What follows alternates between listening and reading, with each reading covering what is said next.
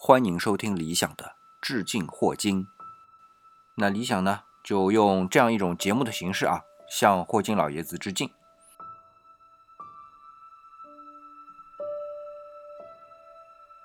好，我们开始讲述第五章啊，基本粒子和自然的力。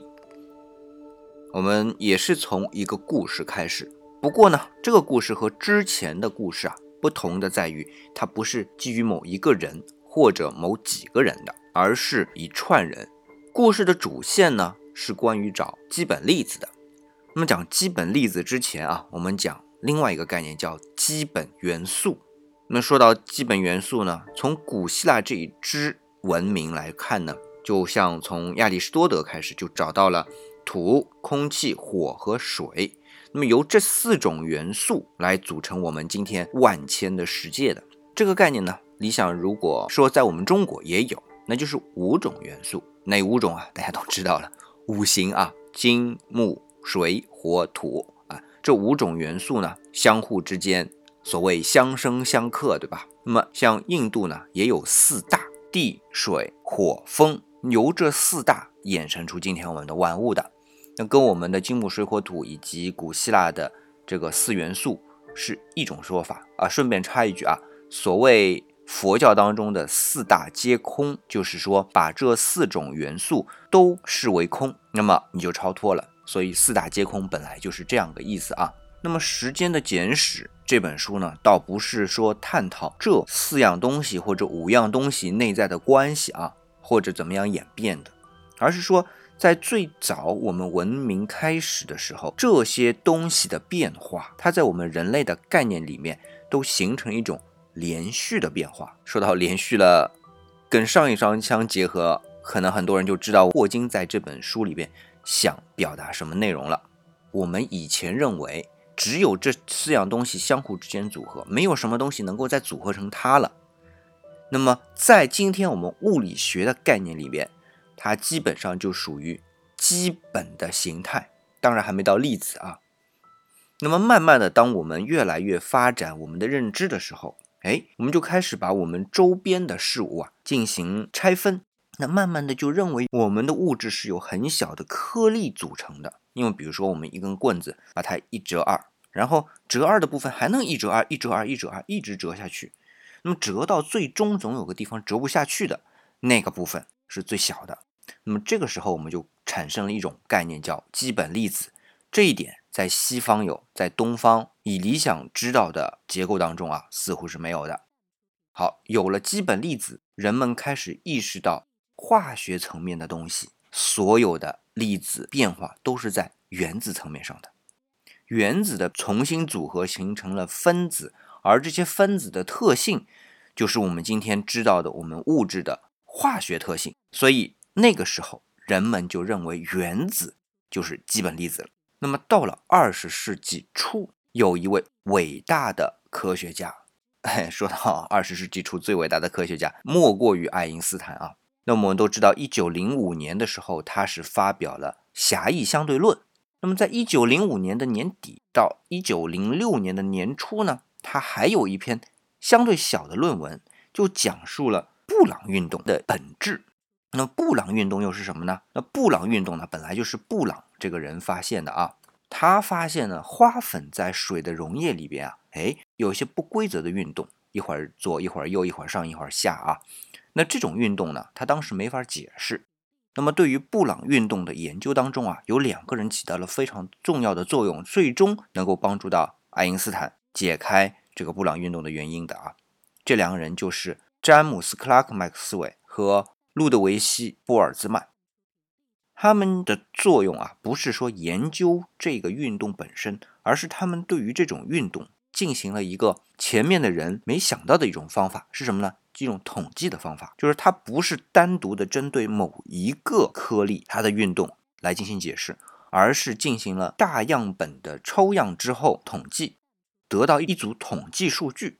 那么正是由于这组统计数据，到了一九零六年，爱因斯坦就提出了他的一个解释：布朗运动它的本质就是这些小颗粒在溶液当中的不规则运动，原因是在于液体的原子。和这些小颗粒进行了撞击，不过这里还要另外提一个人名字啊，叫斯莫罗霍夫斯基啊，因为这两个人呐都是独立的进行了研究，而几乎在同时发现了同样的原理。在科学上面，我们往往有这样一种情况发生啊，这就是一种思潮吧。所以呢，这个理论我们通常被称为爱因斯坦斯莫罗霍夫斯基理论。那么我们为什么要举这一个例子呢？是说明原子啊它本身的一种运动。那原子为什么本身会有运动呢？因为你想，所有的物质都是由原子和原子通过化学效应形成的这种分子，所以原子应该是稳定的，对吧？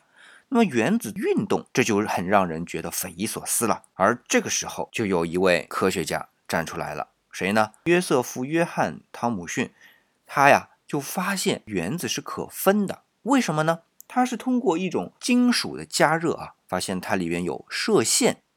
金属我们都知道啊，特别是提纯的这种金属，比如说是铁元素，对吧？作为铁丝，那它只有单一的物质。它如果加热之后有东西可以发射出来，如果它是可分的，那么它的运动就可说了，对吧？如果它是不可分的，它本身的运动啊就很奇葩了。因为一个固定在那里稳定不动的状态，它为什么会运动呢？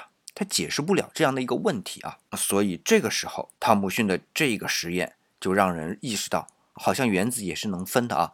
那能分出什么东西呢？哎，这个时候有人想到了啊，就是有一个电子和一个原子核，就是中间有一个核很小，然后电子在外面呜呜呜呜那样那样那样转啊。知道原子是可分的，那么原子可分之后，它电子是一部分，还有一个什么？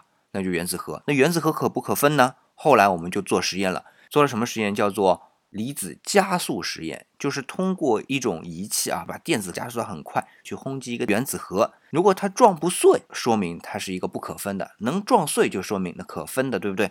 好，那么一开始撞还真撞不碎，为什么呢？它能量不够大。后来我们对这个电子加速它的速度越来越快，越快它所含的能量就越大，对不对？那么当它足够到一定的能量的时候，我们尽量不去说那些数字了啊，就把这个电子核给撞碎了。撞碎了之后，就发现这边东西有一种是带正电荷的，有一种是不带电荷的。带电荷的这一部分，我们给它命个名字啊，叫质子。那不带电荷的那一部分，给它一个命名叫中子。那么好了，电子我们现在知道它该不可分，但是中子和质子能不能分呢？好，我们继续去轰啊。所以。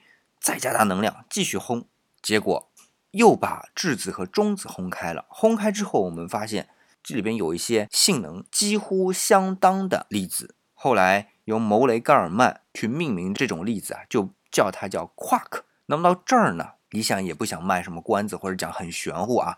这个 quark 到目前为止就认为它是基本粒子了。到目前啊，我们只能说到目前。那么。Quark 它怎么去组成质子和中子的呢？说起来也挺复杂的。我们把 quark 分了很多的类别啊，先把它分成三种颜色啊，有红、蓝、绿。然后在这三种颜色里边呢，又把它分为六种状态，什么上下齐魅底顶。然后呢，分别它还有它的反粒子啊，就是上反、下反、齐反、魅反、底反、顶反啊，这个是不是很复杂？反正理想就总结一下，就是质子和中子。都是由三个 quark 组成的，只是由不同类型的 quark 组成不同类型的质子或者中子。好了，讲到这儿呢，基本上我们就把基本粒子到目前为止我们知道的过程给大家讲清楚了。那么是不是只有 quark 呢？其实还不止。通过计算，我们发现可能还有什么我们漏掉的东西，只是这些漏掉的东西，我们现在通过电子对撞机是做不出来实验。不过呢，理想这里要补充两点。第一点，刚才说的什么夸克有红、绿、蓝这三种颜色，只是人们对它的一个命名。因为颜色是电磁波的某一个频段到人的视网膜的一个反应。那么，如果比电磁波波长还小的时候，根本就看不到。所以，这个颜色只是我们对它的一个称呼。跟是不是真的成这个颜色是没关系的啊，这是一个。第二个，我们经常会听到学物理的人会说啊，我学的是高能物理，高能物理就是说的这种东西。为什么呢？因为你想，我们要把电子核给撞开，需要很大的能量，所以研究高能物理就是研究这种东西的啊。哎，有个概念就行了。那么它单位呢叫电子伏特。哎，这个大家有兴趣自己去翻啊。为什么叫电子伏特？反正这后面的能量是非常非常大的，所以现在什么欧洲一造这种电子对撞机啊，就是很大很大，就不去管它了。那么讲完了基本粒子，我们开始讲力了，对吧？但是理想先给大家讲一个很鬼魅的事情。在这本《时间的简史》里边，霍金老爷子给我们介绍了四种基本粒子的状态，叫什么呢？叫自旋。大家如果愿意去看这本书也好，或者到网上去查也好，都发现霍金给的这个易于大家去理解的这个解释呢，很形象啊，就是说把这种粒子的自旋理解成扑克牌，有一种粒子呢，它转不转，你都看上去跟它原来的状态一样，那么叫自旋为零的这种粒子。那么还有一种粒子呢，三百六十度转完一圈，它的状态才跟原来一样的，这么叫自旋为一。它用扑克牌来理解呢，就是像黑桃 A 这种啊。那么自旋为二的这种呢，就是你转一百八十度就行，比如说像红心 Q，对吧？你转上个一百八十度，就跟原来重合了。那么还有一种粒子得转两圈才能和原来差不多，哎，这个呢就称为自旋为二分之一的基本粒子。呃，理想只是想跟大家说啊。霍金在《时间简史》里边给大家的这个形象的比喻，但实际的情况并不是有一根轴在粒子中间，然后进行转。这个我们已经没办法去理解量子物理很小的状态下面的东西，而霍金老爷子尽可能的举这样的例子给我们来知道。但实际上呢，在这么小的一个状态下面，连那根轴啊都很难定义，所以它是一种旋转。但这种旋转并不是它自己像一个地球那样有一根轴围着自己旋转的。那它是怎么旋转的呢？上下左右兜圈子都可以。至于是哪种状态，就联系我们上一期讲的不确定原理啊，各种状态都可能。但是只要这个角度存在，它就是所谓的。自旋为零，自旋为一，自旋为二，自旋为二分之一。那么为什么要讲这个东西呢？但其实它就跟自然的力是有关系的。那么接下来讲的部分，理想要跟大家做一个说明，就是这个解释只是在量子物理的概念下面做的一个设想。那么当然有一部分现在我们能够去统一在一个理论下面，但是有一部分我们是统一不了的。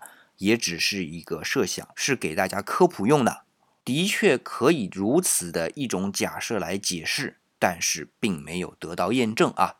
好，那么我们先讲第一点，力的产生就是基本粒子的交换。